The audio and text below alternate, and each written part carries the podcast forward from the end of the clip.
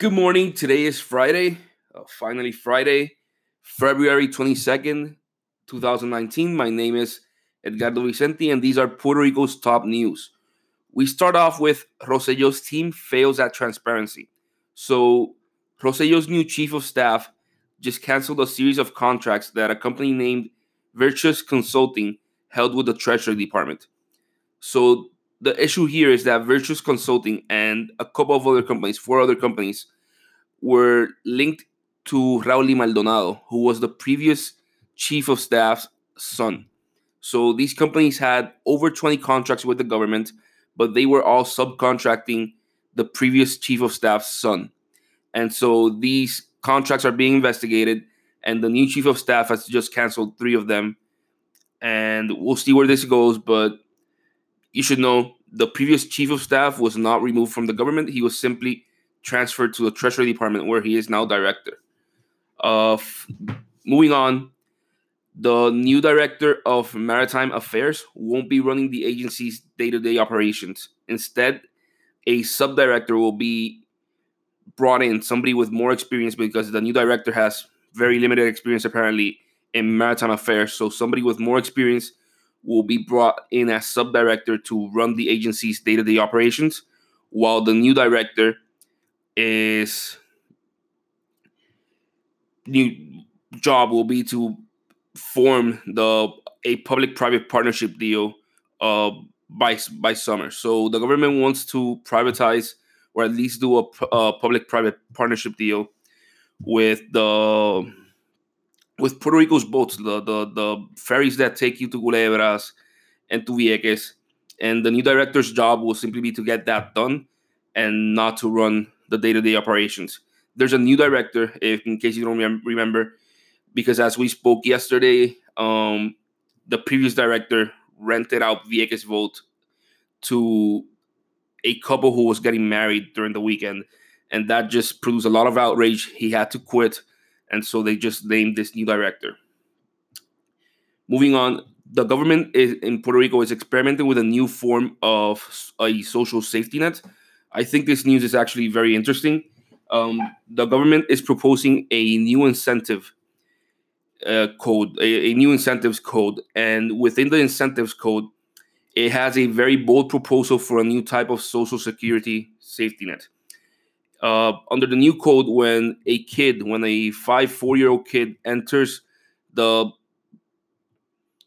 public education system, the government will deposit a thousand dollars into a trust, uh, which will follow that kid as he goes through primary school, middle school, high school until he graduates. So once the kid graduates from from high school, that thousand dollars and whatever investment income it, it, might have will be given in a lump sum payment to the kid. So the a thousand dollars comes in when the kid's four. Um, hopefully, more money is there when he's 18 because of compounded interest and just capital gains. And he gets this lump sum payment. This is very similar to a proposal by economist Darrick Hamilton, who's proposing to pretty much do the same thing, but as soon as kids are born and with much larger sums. Um, the governor is saying that the idea here is to incentivize kids to stay in school and, in school and graduate, and to help bridge the inequality gap that there's in Puerto Rico, where a lot of kids come from poor families. They turn 18, they don't have money to go to college, they don't have any type of funds to even buy a car or get transportation, or maybe just start a new company. So this is just a way to help them out when they turn 18. I think it's very interesting. Um, there's obviously going to be bumps in the road. Things are going to be done wrong, wrong, but it might be interesting. And it costs thirty million dollars per year, which is pretty much nothing in the Puerto Rican budget, which is over eight point five billion. So it could be a really interesting project that has real impact, and we can just try it out for a relatively small sum of money. Um, next on, there's a new Invest in Puerto Rico director. So the, the governor just named a new director for Invest in Puerto Rico.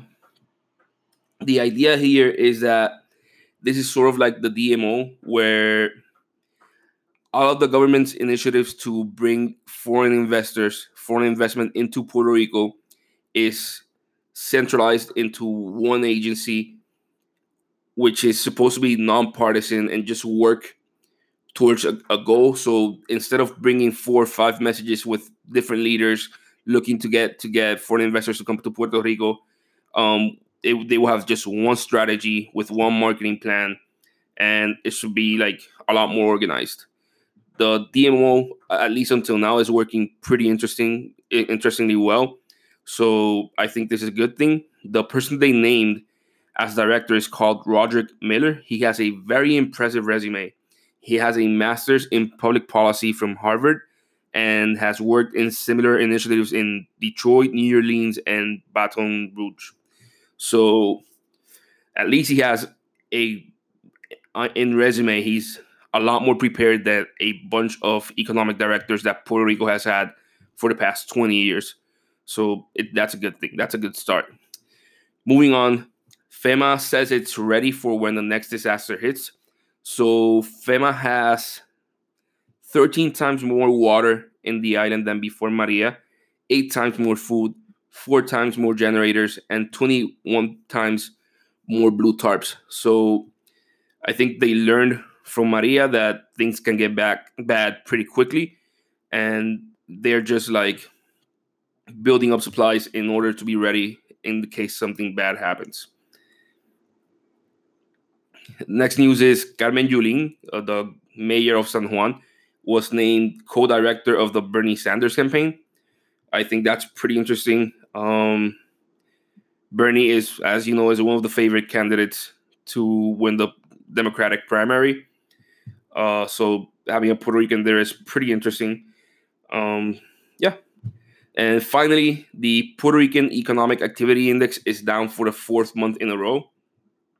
So the Puerto Rican Economic Activity Index obviously fell, just massively fell after Maria.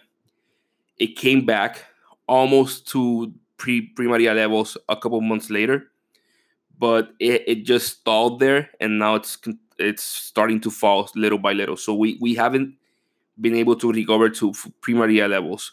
This is really really bad because every economic projection that the government and the control and the oversight board were using for their debt renegotiations said that Puerto Rico was actually going to be growing during this period. So we were supposed to not only get back to pre-Maria levels, but actually grow from this from there, thanks to the federal funds for recovery and reconstruction and insurance payments.